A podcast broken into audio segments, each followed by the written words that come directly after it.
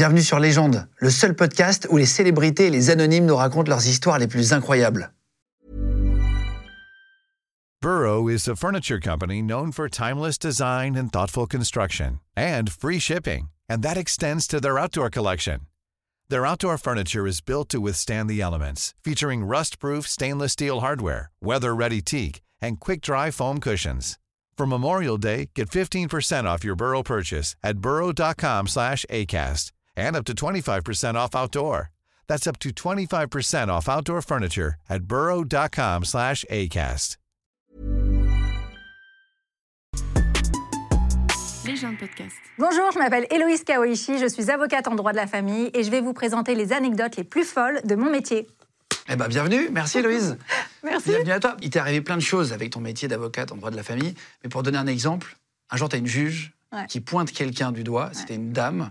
Est-ce que tu peux raconter cette anecdote pour qu'on comprenne ce qu'on va avoir dans l'émission? Eh bien, écoute, l'audience, pendant l'audience, la juge regarde ma cliente et elle lui dit Vous mentez, madame, vous mentez, madame. Par rapport à quoi? En fait, je demandais une ordonnance de protection parce qu'elle était victime de violences conjugales. L'ordonnance de protection a été rejetée. J'ai pas pu faire appel. Pourquoi?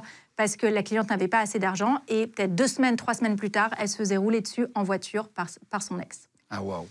Euh, tu vas nous raconter des anecdotes sur ta vie, sur ton métier, comment tu es devenue avocate aussi? Et justement, tu as commencé avocate en 2016, exactement. Tout à fait. Tu t'occupes du droit des familles, toi, c'est Oui, ça? du droit de la famille. Droit de Je fais que du droit de la famille et des successions.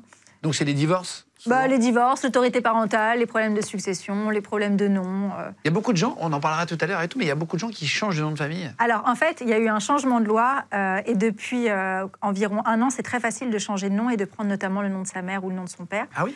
Mais avant, c'était beaucoup plus compliqué et on était obligé de saisir le Conseil d'État pour faire un changement de nom. Il fallait justifier d'un intérêt légitime pour changer de nom. Je me rappelle, ça date d'il y a peut-être plus de 10 ans, mais il y avait des gens qui s'appelaient Monsieur Connard, etc., qui demandaient à Oui, changer un- une lettre. Mais j'ai fait, un, j'ai fait un TikTok en ce sens euh, sur euh, le changement de nom, justement, parce qu'il y a des noms totalement improbables. Monsieur Nutella, quoi. T'as eu Monsieur Nutella Non, non, je ne l'ai pas eu, mais c'est des histoires qui sont euh, connues, euh, des, euh, Ah, qui non. existe Mais oui, bien sûr, avec des noms qui posent problème. Monsieur Connard, tu l'as dit, Monsieur Salopard.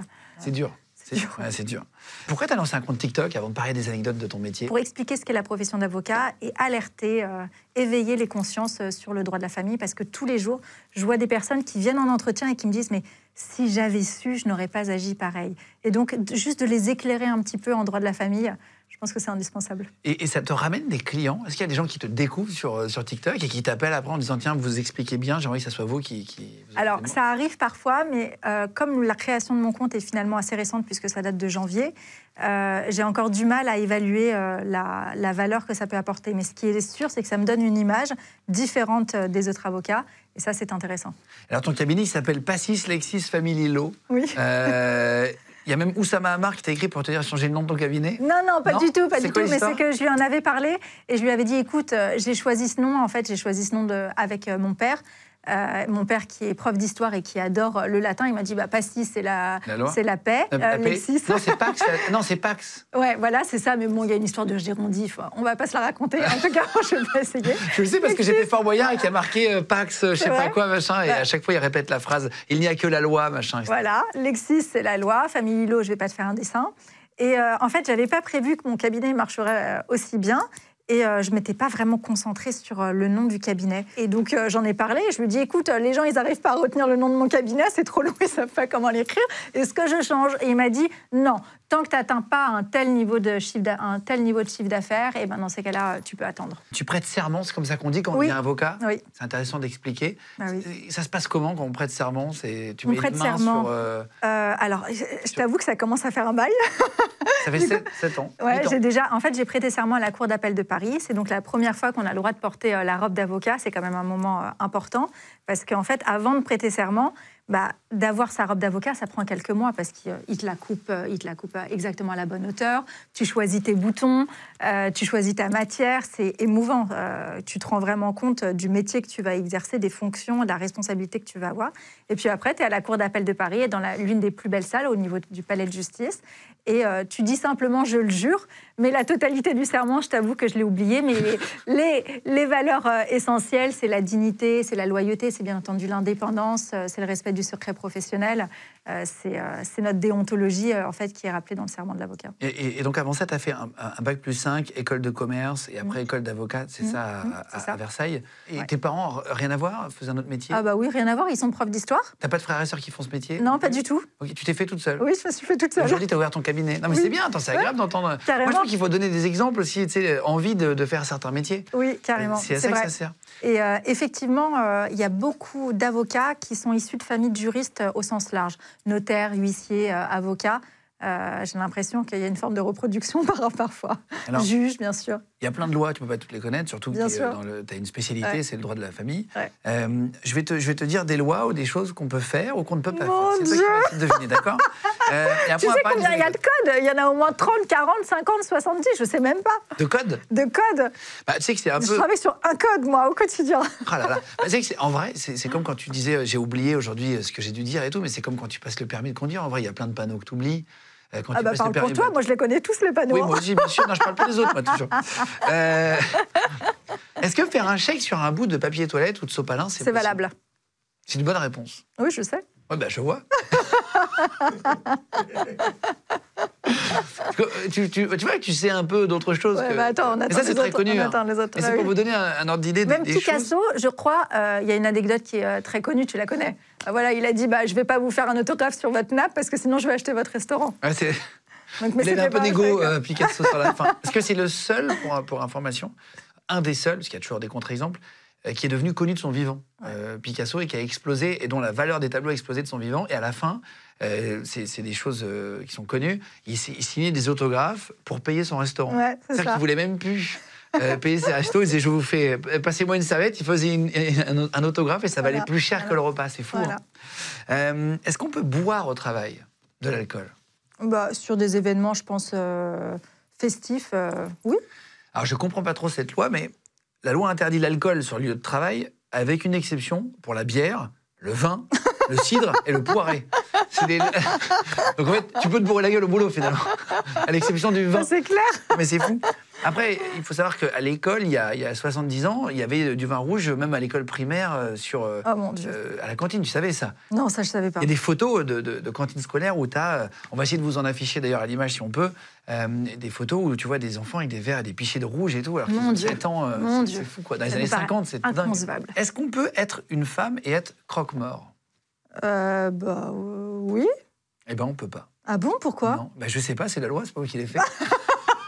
Bah écoute, faut appeler le législateur dans ces cas-là pour savoir. Euh, on peut pas, pour s'assurer que la personne était bien morte, il fallait croquer son orteil à l'époque et on pensait que c'était trop sale pour une femme. Ouais, D'accord, je pense pas que ce soit vraiment appliqué. Non, évidemment. Mais c'est comme Mais euh, la c'est plupart des intéressant. lois, mais c'est drôle de se dire. Tu sais qu'avant, les femmes n'avaient pas le droit de porter de pantalon jusqu'à Bien il y a, sûr. il y a, je Bien crois, sûr. 20 ans, non? Ah, Je crois que c'est début 2000 où ils ont changé cette loi. Que Ah personne oui, ne respectait. d'accord, d'accord, d'accord, d'accord, ouais. Est-ce qu'on peut s'opposer au mariage de son enfant? Euh, oui, on a le droit de s'y opposer, mais l'opposition n'est pas valable très longtemps de mémoire. C'est-à-dire que je crois qu'après, il y a le procureur ou il y a quelqu'un qui va statuer dessus euh, sur l'opposition. C'est l'article 173, ma bonne dame. Ah bah, madame, Euh, dame. du, code, du code civil. Le père, la mère, et à défaut du père et de la mère, les aïeux ou les aïeuls Ouais. peuvent former euh, opposition, Opposition. au mariage de leurs enfants et descendants, même majeurs. Après- va à la mairie, il dit non, moi je veux pas. Non mais attends, c'est normal, parce qu'en pratique, c'est euh, des mariages dans lesquels on a des mariages forcés. C'est pour c'est dans ces cas-là surtout qu'on s'oppose euh, Ah oui, on a le droit de s'opposer à Mais ça. en pratique, c'est très rare hein, d'avoir une opposition à un mariage. Est-ce qu'on peut se promener tout nu chez soi? C'est plus compliqué que ça. Si personne ne peut te voir de l'extérieur, tu as le droit de te promener euh, tout nu. Mais visiblement, la question est très importante pour toi. Eh ben non, non.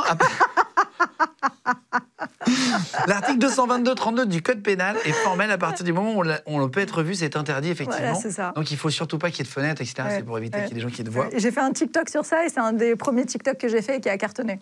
Euh, Est-ce qu'on peut prendre un selfie avec une voiture de police Bah écoute, si c'est dans la rue, euh, prendre une photo, C'est interdit. Même Mais, si- euh, même s'ils sont. mais c'est dans, même dans un espace public? Oui, c'est interdit de prendre une voiture de police en France, contrairement aux États-Unis. On n'a pas le droit de prendre en photo pour des raisons de sécurité, peut-être identifier les gens, etc. Ouais, intéressant parce que euh, doit y avoir euh, une raison euh, qui le justifie, mais je la vois pas de manière évidente aujourd'hui. Est-ce qu'on peut garer sa soucoupe volante sur la commune de Châteauneuf-du-Pape? Bah alors, effectivement, j'ai entendu parler de cet arrêt.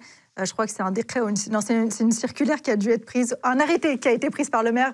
Non, tu n'as pas le droit. C'est exactement ça. Arrêté municipal du 28 octobre 1954, c'était l'époque de la soupe aux choux. hein, voilà.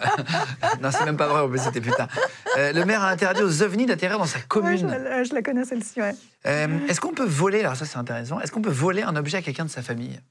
Alors, c'est plus compliqué que ça. Le vol entre époux n'existe pas. euh, mais euh, si euh, je pense que euh, tu vas chez ton neveu et que euh, tu prends un objet, bah, dans ce cas-là, c'est du vol.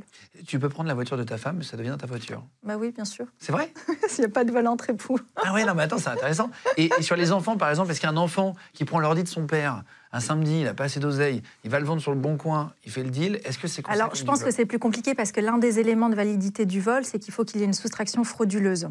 Donc, juridiquement, il n'y aurait pas de fraude. Donc, je ne pense pas qu'il y aurait du vol. Est-ce qu'on peut poster une photo de la Tour Eiffel de nuit? Écoute, si tu poses la question, c'est que ça qu'on doit peut être. pas. C'est qu'on peut pas, mais je ne sais pas pourquoi.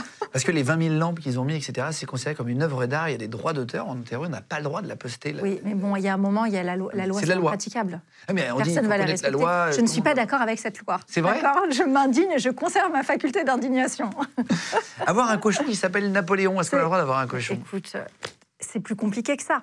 Il y a eu une période, je crois, euh, où c'était interdit, et depuis, c'est autorisé. Ah, ça a changé? Ah bah oui, ça a changé la loi. Maintenant, euh, on a le droit de, euh, d'appeler son cochon Napoléon, mais c'était en référence euh, au bouquin de George Orwell là, de 84 euh, avec la ferme des animaux, et on n'avait pas le droit d'appeler son cochon Napoléon. Est-ce qu'on a le droit de brûler des billets de banque? Bah, je crois que c'est interdit, mais si tu es en privé, bah, qui saura que tu as brûlé, brûlé un billet de banque? Non, mais est-ce qu'on a le droit de le faire ou pas?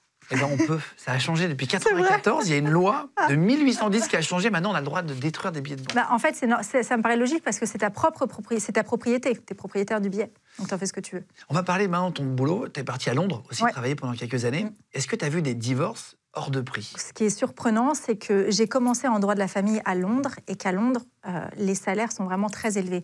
Donc tout de suite, je suis tombée sur des divorces avec des patrimoines euh, très importants. Et euh, oui, donc j'ai vu des divorces très très chers à Londres.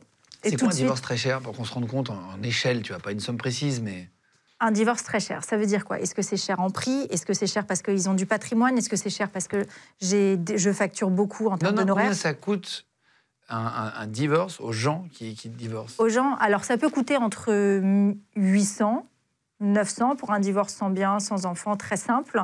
Et euh, ça va monter euh, sans problème jusqu'à 50, 100 000 euros d'honoraires pour les divorces très, très, Ah oui, oui. très, importants. C'est comme un mariage, quoi, finalement. Mais oui, mais c'est pour ça, c'est ce que je leur dis. C'est un principe de réciprocité.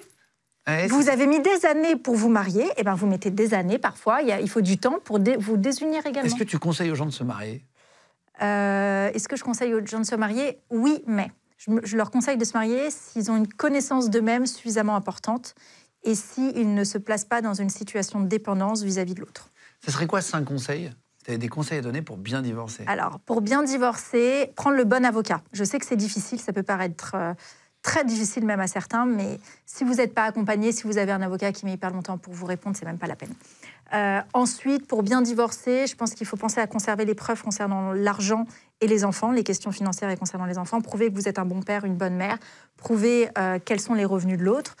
Euh, troisième conseil, accompagnement psy. Ça, c'est absolument indispensable. Je dis toujours aux gens, vous allez gagner des années euh, si vous vous faites accompagner par un psy. Non, mais c'est- quelque chose qui peut détruire des vies. En vrai, le divorce, Ah oui. hyper attention. euh, de, de- Est-ce qu'il faut choisir sa femme ou son homme euh, Vraiment, se dire, tiens, est-ce que ça vaut le coup que je me marie avec lui? Est-ce qu'il peut me faire chier en cas de divorce? Faut se poser la question aussi. Alors, le Je sais qu'il y a des gens qui vont être plus hargneux que d'autres. Bah, bien sûr, mais le problème, c'est quoi? C'est qu'on dit toujours quand est-ce que tu découvres avec qui tu t'es marié quand tu divorces? Donc, euh, les gens ne savent pas avec qui ils se sont mariés. Pourquoi ils ne sont ils savent pas avec qui ils se sont mariés? Tout simplement parce que les gens évoluent au cours euh, de, la, de leur relation. Ah, exactement. Donc, en fait, c'est pas les mêmes. Donc, c'est impossible de savoir. Il faut accepter l'aléa. Ça fait peur hein, quand vous allez voir les chiffres de- du nombre de divorces, par, par- enfin, de combien de mariages finissent en divorce, c'est 45 Donc c'est quasiment, un- t'as une chance sur deux, en fait, tu jettes une pièce en l'air, t'as une chance sur deux quasiment de, de divorcer, quoi. Ouais. Et encore, je pense que c'est des, des, des, des- stats qui augmentent un peu Mm. avec, les, avec le temps, quoi. Ouais. Euh, c'est quoi les, les principales causes de divorce que t'as?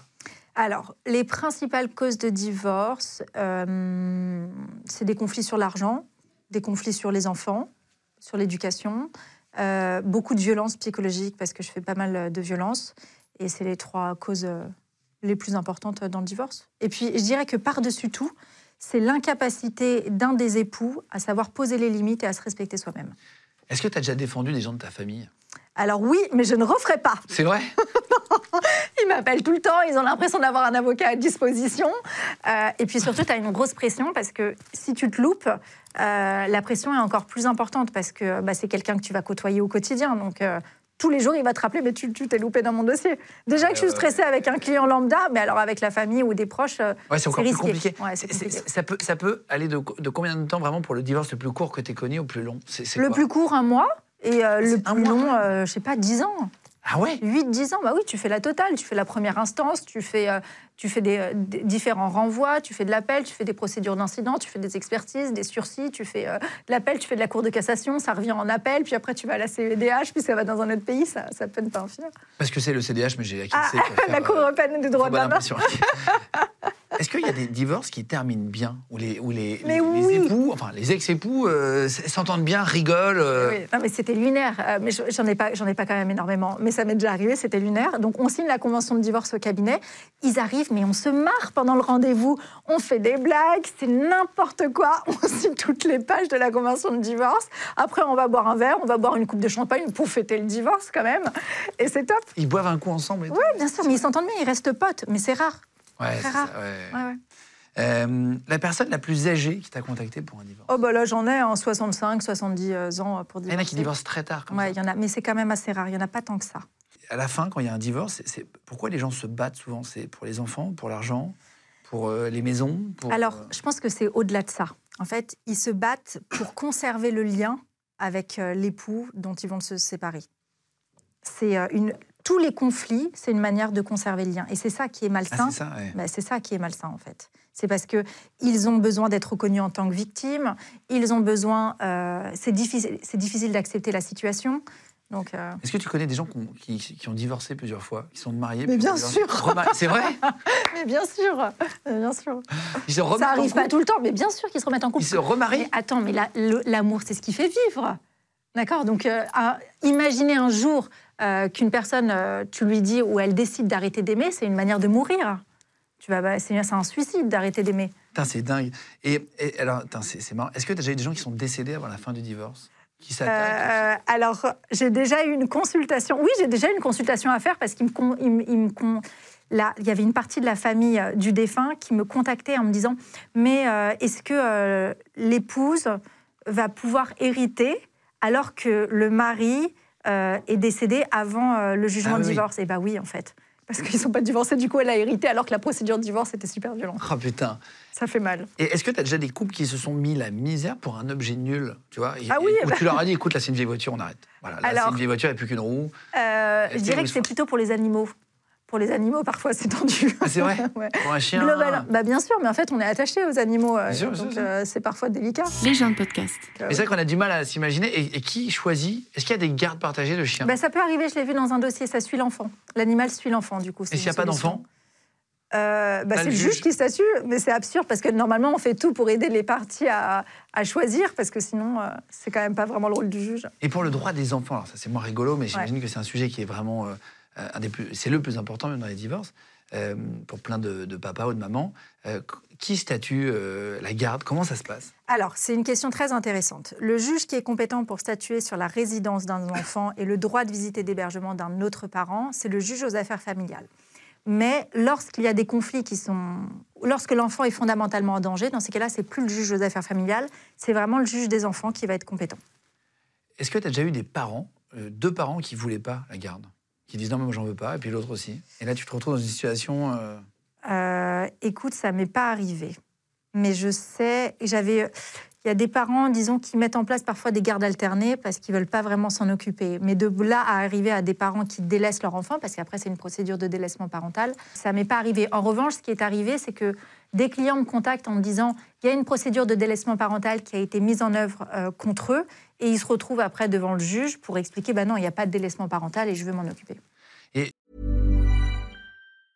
Hiring for your small business? If you're not looking for professionals on LinkedIn, you're looking in the wrong place. That's like looking for your car keys in a fish tank. LinkedIn helps you hire professionals you can't find anywhere else, even those who aren't actively searching for a new job but might be open to the perfect role. In a given month, over 70% of LinkedIn users don't even visit other leading job sites. So start looking in the right place. With LinkedIn, you can hire professionals like a professional. Post your free job on linkedin.com/people slash people today. Ah ouais, c'est- t'as déjà vu de la violence sur les, sur les mineurs, sur les Mais enfants? bien sûr, mais j'en ai Euh. C'est un sujet, on en a parlé un petit peu avant. Est-ce qu'il y a des violences qui sont pas visibles? Mais bien sûr, c'est ce qu'on appelle les violences psychologiques, mais c'est ce qu'il y a de pire. Imaginez un enfant victime de harcèlement. Mais il y en a plein. On parle de harcèlement toujours euh, sur le lieu de travail, dans les couples, mais les enfants eux-mêmes sont parfois victimes de harcèlement. Des parents, tu veux dire? Mais bien sûr, des parents, de leurs propres parents. Et le harcèlement, bah, ça va être souvent du har- des violences psychologiques, du coup. Ça va être euh, des enfants qui n'ont pas le droit d'aller euh, dîner à table. Ça va être des enfants qui doivent faire euh, des punitions absolument démentes. Euh, c'est c'est une forme de harcèlement, tout ça, bien sûr. C'est quoi le pire truc que tu as vu? Moi, je pense que ce qui est très difficile, c'est quand j'ai des enfants euh, qui sont victimes euh, d'inceste de la part des parents, des enfants euh, de 3 ans, 4 ans qui ont des MST. Euh, T'as des enfants de 3 ans qu'on a MST Oui, bien sûr, j'ai des enfants de 3 ans et demi euh, qui ont des, des MST. C'était un dossier à Lille. Mais là, t'appelles la police. Enfin, Ah bah bien sûr, mais la police, dans ces cas-là, elle est déjà saisie. Mais le mal, il est déjà fait. Des enfants qui sont drogués à la kétamine. T'as eu ça? Mais oui, on a eu ça. Comment est-ce possible que des enfants soient drogués à la kétamine et qu'on arrive à laisser encore l'enfant dans les mains de la- du parent euh, dangereux? Et ça, malheureusement, je le vois ré- pas régulièrement, mais ça Et la arrive. loi, enfin, le juge décide de le laisser quand même? Mmh. Pourquoi? Parce qu'il y aura un manque de preuves. La kétamine, par exemple, dans ce dossier, c'est une, drogue qui est très difficile, qui disparaît rapidement, en 48 heures. Et du coup, ça veut dire que les analyses qui étaient effectuées par la mère sur sa fille ont été euh, jugées comme n'étant pas suffisamment, euh, comment dire, probantes. Parce que euh, n'étaient pas effectuées dans un cadre légal et qu'en somme, elle s'est déplacée tout de suite euh, chez euh, les analyses biologiques, les analyses médicales pour effectuer ça, et la preuve n'était pas considérée comme probante Et pourquoi ils donnent de la kétamine à des enfants? Pour les endormir, pour qu'ils qu'ils réagissent pas. En fait, c'est une drogue qui est donnée par les vétérinaires, notamment, euh, pour faire des opérations sur les animaux. C'est la drogue du cheval. Mais non. Mais si. Et pour, les, pour qu'ils fassent des nuits entières? Pour qu'ils fassent en des nuits entières, oui, pour profiter euh, de faire des viols, des attouchements sexuels oui. sur les enfants. Ah oui, pas juste pour les nuits, pour juste qu'ils dorment Bah non, déjà. ah euh, bah non, bah non, c'est pour. euh, Ah waouh. T'as une histoire aussi avec une ceinture Mm. d'un petit garçon, qu'est-ce que c'est? En fait, euh, cet enfant, il avait, c'est un enfant de 6 ans qui avait posé la question c'est, euh, à un éducateur spécialisé en lui demandant bah, pourquoi tu portes une ceinture? Et euh, l'é- l'éducateur spécialisé bah, lui a répondu bah, pour tenir mon, mon pantalon. Et euh, l'enfant lui a répondu à ce moment-là bah non, euh, je pensais qu'en fait c'était seulement pour taper la ceinture, pour faire mal. Ah ouais. Ouais, donc c'est qui est chez lui, il prend des coups de ceinture. Ouais, tu te rends compte Ouais, en fait, c'est ça, c'est dans les mots des enfants, tu peux comprendre un peu ce qu'ils veulent dire. quoi. Et c'est tout le problème de la violence, c'est qu'on la normalise. On pense qu'elle est normale et après, quand on subit des violences, eh bien, les enfants, les adultes ne se rendent plus compte de ce qui est normal ou de ce qui n'est pas normal. Euh, et t'as des changements de nom aussi. Des gens Oui. qui te demandent, on en parlait tout à l'heure. Oui. Euh, comment ça se passe? Des- des- parfois des enfants, des, des- des adultes euh, Bien sûr. quoi? En fait, ça peut être des adultes qui veulent changer de nom. Alors ça, c'est avant le changement de loi, parce qu'aujourd'hui, c'est très facile, je te l'ai dit, de prendre le nom de sa mère ou de son père. Mais je me souviens d'un dossier où euh, la cliente portait le nom de son père qu'il avait violé pendant des années, et elle avait voulu faire un changement de nom, justement pour ne plus porter euh, le nom de son violeur. Et c'est accepté? Oui, ça a été accepté. Parce que ça peut être refusé, les changements de nom? Ah bah bien sûr, ça peut être refusé. Et en fait, le problème, c'est que c'est une procédure qui a été effectuée, qui peut être encore être effectuée quand c'est refusé, euh, où on pense que bah, c'est facile, c'est légitime de changer de nom. Et comme tous les dossiers, c'est mieux d'être accompagné. Est-ce que tu as eu des zinzins, euh, enfin Des- des, des des gens, zinzins. des originaux, euh, qui ont voulu changer de nom pour prendre le nom d'une personnalité connue? Non. Genre s'appelait Zidane, Hallyday. Non mais attends, les originaux, on en a tout le temps au cabinet, mais là, on les, on les recadre tout de suite. Mais Merci pour ta question, elle est Non, on va pas choisir de s'appeler comme on veut non plus. Non, on peut pas, non. C'est-à-dire que tu dis, tiens, je prends le nom de ma mère ou de ma grand-mère, tu dois choisir un truc, j'imagine. Sauf si tu vois, tu as, un prénom euh, avec qui, euh, une insulte ou euh, des vrais, un, vrai problème dans ton prénom. Dans ce cas-là, tu peux changer, mais euh, sinon, non. D'accord, d'accord. Euh, et tu as eu un, un- un professionnel de santé aussi, alors ça c'est fou. Euh, un- on va pas dire qui, quoi, machin ou comment, mais tu as eu un professionnel de santé qui faisait des choses sur ses clients? Eh ben, en fait, c'est un professionnel de santé euh, qui filme ses clients, euh, ses clientes, euh, quand elles se changent dans la salle. Et euh, il est également euh, violent avec sa femme et euh, se drogue également. Un bon gars, quoi. c'est triste. Pour tous les parents et tout, c'est intéressant. Tu as des enfants qui mangent du cannabis. Ouais, alors je tiens à dire que c'est pas les parents qui leur donnent euh, dans leur assiette du cannabis, mais en général, ça m'est arrivé deux trois fois, donc ça m'a quand même marqué. Je pensais que c'était anodin à la base, mais non. Euh, c'est des dossiers où c'est des enfants qui rampent, qui marchent à quatre pattes, et ils trouvent des morceaux de cannabis et ils les mangent. Et après, ils sont obligés d'avoir des lavages de ventre parce qu'ils ont mangé euh, du cannabis. Et en fait, je suis au courant du dossier dans quel cadre, parce que forcément, les pompiers, ils vont faire quoi, euh, à l'hôpital, ils vont faire un signalement, une information préoccupante, et ça se retrouve devant le juge des enfants. Et comme tu es dans les affaires des familles, est-ce qu'il y a un profil type sur les violences entre les hommes et les femmes, dans les couples violents, on va dire les couples, parce qu'il y a aussi des violences parfois de femmes sur les hommes. Bien sûr. Euh, on va en parler de l'association Hommes Battus. Oui, tout à fait. Euh, je ne savais pas qu'il y en avait euh, autant, en fait. C'est intéressant d'en parler dans, les deux sens. Mm. Il y a des profils types de, de, gens ou de femmes qui, d'hommes ou de femmes qui tapent alors, les violences peuvent être commises tant par les hommes que par les femmes. Il n'y a pas de différence. Ce qui est sûr, c'est qu'aujourd'hui, on parle davantage des violences subies par les femmes. Dans mes dossiers, je vois systématiquement les mêmes schémas en matière de violence. C'est-à-dire que ça commence tout le temps par des violences psychologiques et ensuite c'est des violences physiques. Les violences psychologiques, elles commencent comment? Elles commencent par des rabaissements, de l'intimidation, du flou dans les réponses, euh, de la victimisation de la part de l'auteur, de la manipulation, une dépendance financière qui est mise en place, une dépendance affective, même parfois une dépendance en termes de géographie qui est mise en place. Et c'est toujours le même schéma. Et ce schéma, il précède toujours les violences psychologiques. Les violences physiques, je veux dire. C'est-à-dire quoi en termes de géographie? Bah, c'est-à-dire un éloignement d'un membre de l'époux, euh, d'un époux par exemple qui va quitter euh, sa région natale pour aller rejoindre son époux euh, ou son compagnon. Et donc cette personne qui quitte tout se retrouve isolée, plus d'amis, plus de famille, tout le monde est loin. C'est quoi l'excuse la plus bidon que tu as entendue euh, J'ai tapé mon conjoint ou ma conjointe, tu as entendu des excuses genre j'ai jeté un téléphone, il y, avait, il y a eu des histoires comme ça déjà, j'ai voulu jeter un téléphone et bon, bah, elle l'a pris. Euh. Ah oui, non, mais en fait, euh, ça nous arrive tout le temps. on a des clients qui nous disent bah voilà, je l'ai poussé et puis après on va, voir, on va consulter le dossier pénal et on s'aperçoit qu'elle a un bleu énorme sur le visage. Mais pas un petit bleu, 10 jours d'ITT, des trucs de ah fou. Hein. donc en fait les personnes qui sont auteurs de violences, forcément, la plupart du temps, une forme de honte. Et ça, donc, c'est leur ressenti. Mais nous, notre travail, euh, c'est de les mettre aussi face à la réalité et de les défendre le mieux possible. Et, euh, donc, on leur, euh, on leur explique, bah, à un moment, ça ne sert à rien de mentir et prendre le juge en quelque sorte pour un idiot. donc voilà. Est-ce que et tu, parlais de SOS Hommes Battus, tu as, fait partie de cette oui, association Oui, j'ai fait partie euh, de cette association, mais en fait, c'est eux qui m'ont contacté euh, parce que euh, bah, j'ai un groupe Facebook où je parle des violences et ils m'ont contacté par Facebook en disant bah voilà, c'est bien de parler également des violences qui sont subies par les hommes parce qu'ils s'en subissent également et j'avais envie tout simplement de qu'ils sachent qu'ils vont être écoutés et qu'ils ne vont pas être jugés pour ces violences. Il y en a Mais bien sûr qu'il y en a. Et donc c'est leur femme qui est violente avec eux Oui, bien sûr. Et ils se défendent pas, ils n'essayent pas de la... si, la, la, plupart du temps, pas trop. Hein. Très peu même. Ah Parce qu'en en fait, dans le mécanisme de violence, on trouve toujours une excuse à l'auteur des violences. Mais il était de mauvaise humeur, mais il était bourré, mais il était énervé sur ça. Parce qu'en fait, on s'est habitué à la violence. C'est ce que je vous explique. Les victimes s'habituent à la violence. Il y a une phrase que tu as marre d'entendre, que, que, tu que tu entends souvent plutôt. C'est pourquoi tu, restes avec un mec comme ça? Pourquoi tu le quittes pas? Ah pourquoi, Ça, tu entends souvent? Ah, Mais ça, je le supporte pas. Mais pourquoi tu restes avec une femme comme ça? Pourquoi tu restes avec un homme comme ça? Et en fait, c'est une femme que c'est une forme, c'est une phrase que je ne supporte plus parce que les personnes qui sont victimes de violences n'arrivent pas à partir. Elles sont victimes de manipulation, elles sont sous emprise, elles n'arrivent pas à partir.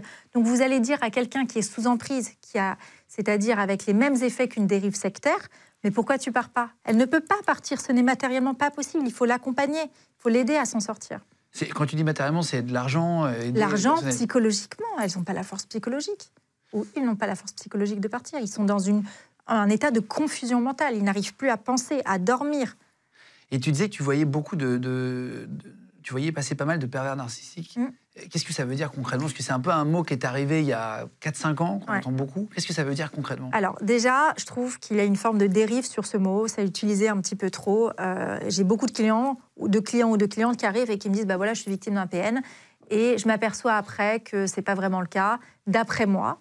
Euh, et alors, que ce soit euh, vrai ou non, ce terme. Ce qui est sûr, c'est que ce que j'observe, c'est qu'on a un phénomène de société sur un comportement euh, qui valorise la triche, qui valorise le mensonge, puisque aujourd'hui, les dossiers avec des personnes victimes de pervers narcissiques, c'est la même chose tout le temps.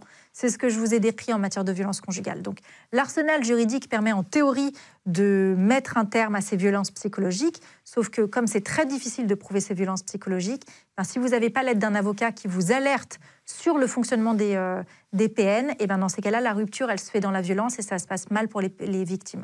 Euh, Est-ce que tu as déjà eu un, un, un pervers narcissique, un PN Un PN, s'il vous plaît. Excuse-nous. T'as déjà eu ça? À un tribunal? Un mec qui arrive à manipuler tout le tribunal? Alors, euh, vous im- t'imagines bien que euh, manipuler un tribunal, ça veut rien dire en fait, parce que euh, bien sûr, euh, on ne va pas aller donner de l'argent à un juge. Donc déjà, cette manipulation de l'achat du tribunal euh, d'un juge, ça ne se fait pas. En revanche, euh, manipuler euh, la présentation des faits, euh, c'est même, moi, j'aime pas le terme manipuler parce qu'en fait, c'est notre travail de présenter les choses sous le meilleur jour possible.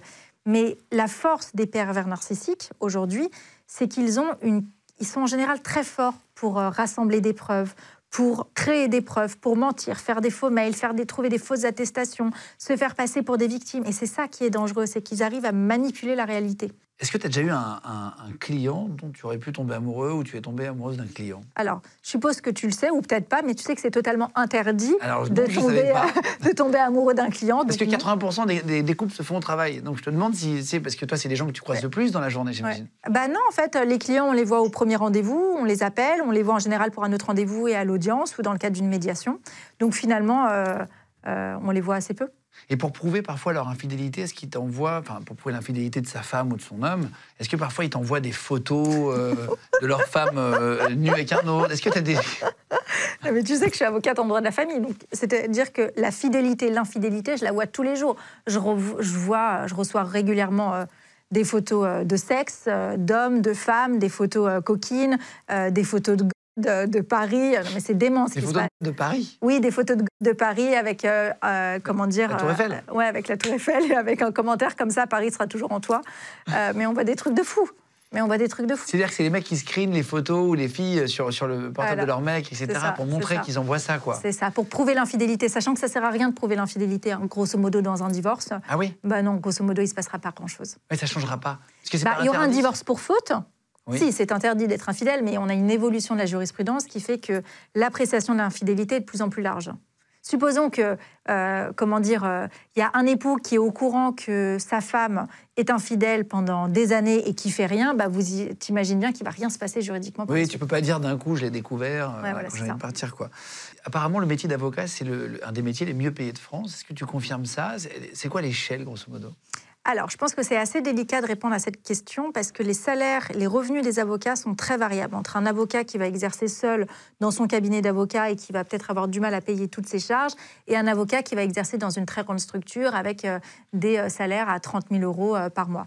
Donc, l'écart de salaire est très important. Ça va aller peut-être de 1500 à 30 000 euros par mois. Euh, donc, euh, Ah oui, d'accord, important. d'accord. Ouais, c'est très variable. T'adaptes un peu à la, à la tête du client, au revenu euh, Alors, physiquement, je m'adapte pas à lui. Euh, je m'adapte pas au client. Mais Non, ce non, mais la est tête du sûr- client, enfin, au métier qu'il fait, je joue sur les mots. Ce qui est sûr, c'est qu'en une fait, vraie c'est- avocate. une obligation euh, légale, une obligation déontologique de s'adapter à la fortune du client. Mais on s'adapte également euh, à la complexité du dossier. hein. Il y a des avantages à être, euh, tu vois, on avait noté journaliste et une carte de presse, tu peux accéder à des trucs, EDF, tu payes pas l'électricité, quand tu travailles chez, dans des compagnies aériennes, tu payes 10% du billet sur certains vols familiaux. Est-ce qu'il y a des avantages à être avocat Des avantages à être avocat, Réel, en off, pas trop connu, mais où tu dis, tiens, c'est cool quand même. ah, c'est génial, je peux rentrer au tribunal avec ma carte sans me faire, euh, sans me faire fouiller, ça c'est génial. Franchement, j'en connais pas tant que ça. Je crois qu'il y a un macaron euh, pour euh, mettre sur sa voiture, mais comme j'habite à Paris, j'ai pas de voiture.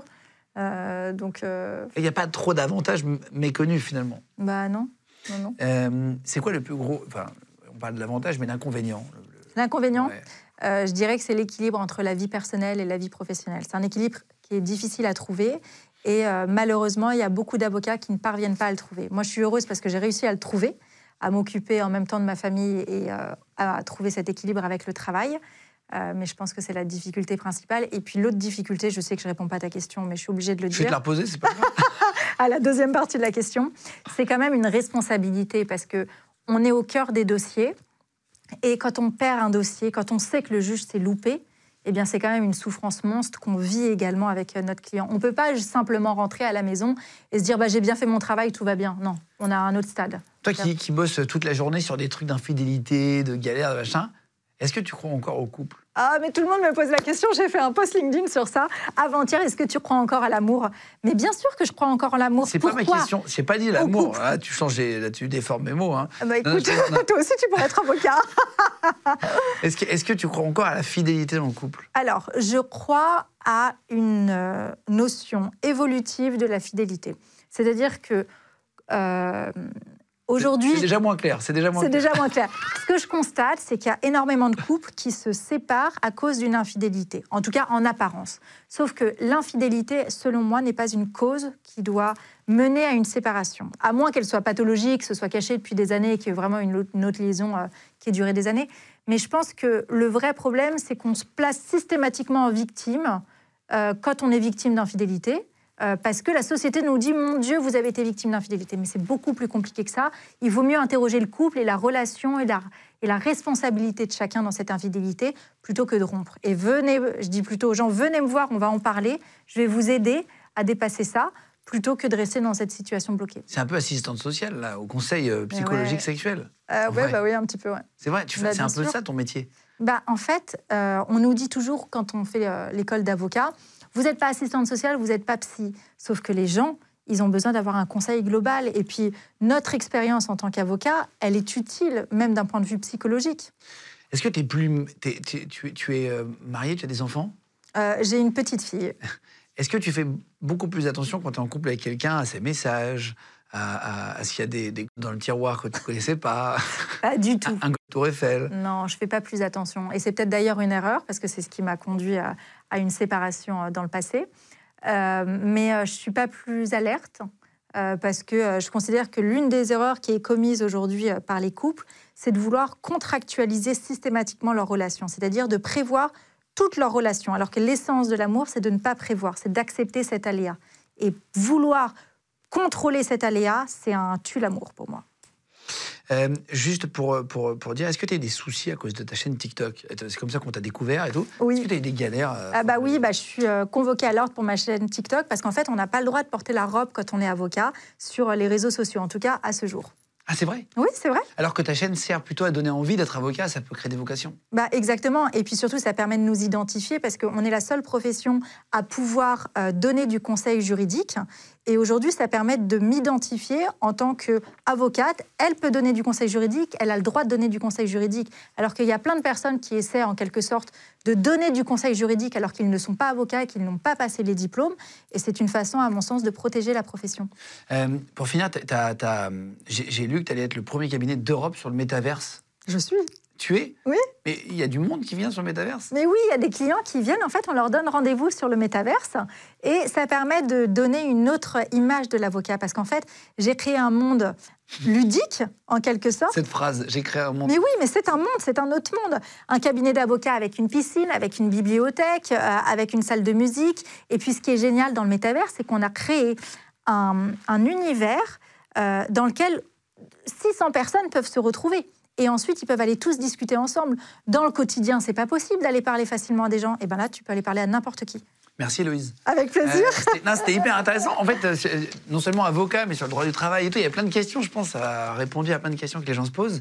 Euh, merci mille fois. Je, mets tes réseaux en dessous, en cliquable sous la vidéo, si vous voulez aller voir les réseaux d'Héloïse. Donc, je mets ton LinkedIn, ton, ton TikTok et Insta. Oui, tout à fait, ce serait top.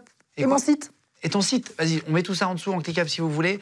Euh, continuez de vous abonner, les gars, à nos réseaux sur Légende. Merci beaucoup. Mettez des commentaires si vous avez des idées de métiers aussi originaux comme Héloïse pour venir et euh, qu'on puisse les recevoir. Et si jamais euh, vous voulez prendre deux secondes pour vous abonner à notre Insta, c'est pareil, c'est L-E-G-E-N-D. Donc merci beaucoup à tous. Merci. Merci. Merci beaucoup d'être venu. Avec plaisir. Légende Podcast. Vous venez d'écouter un épisode de Légende. Retrouvez cette interview et toutes les autres sur nos réseaux sociaux, YouTube, Instagram, Snapchat et TikTok. Vous tapez Légende, L-E-G-E-N-D. Et si vous avez aimé ce podcast, abonnez-vous et pensez à lui mettre 5 étoiles. Merci.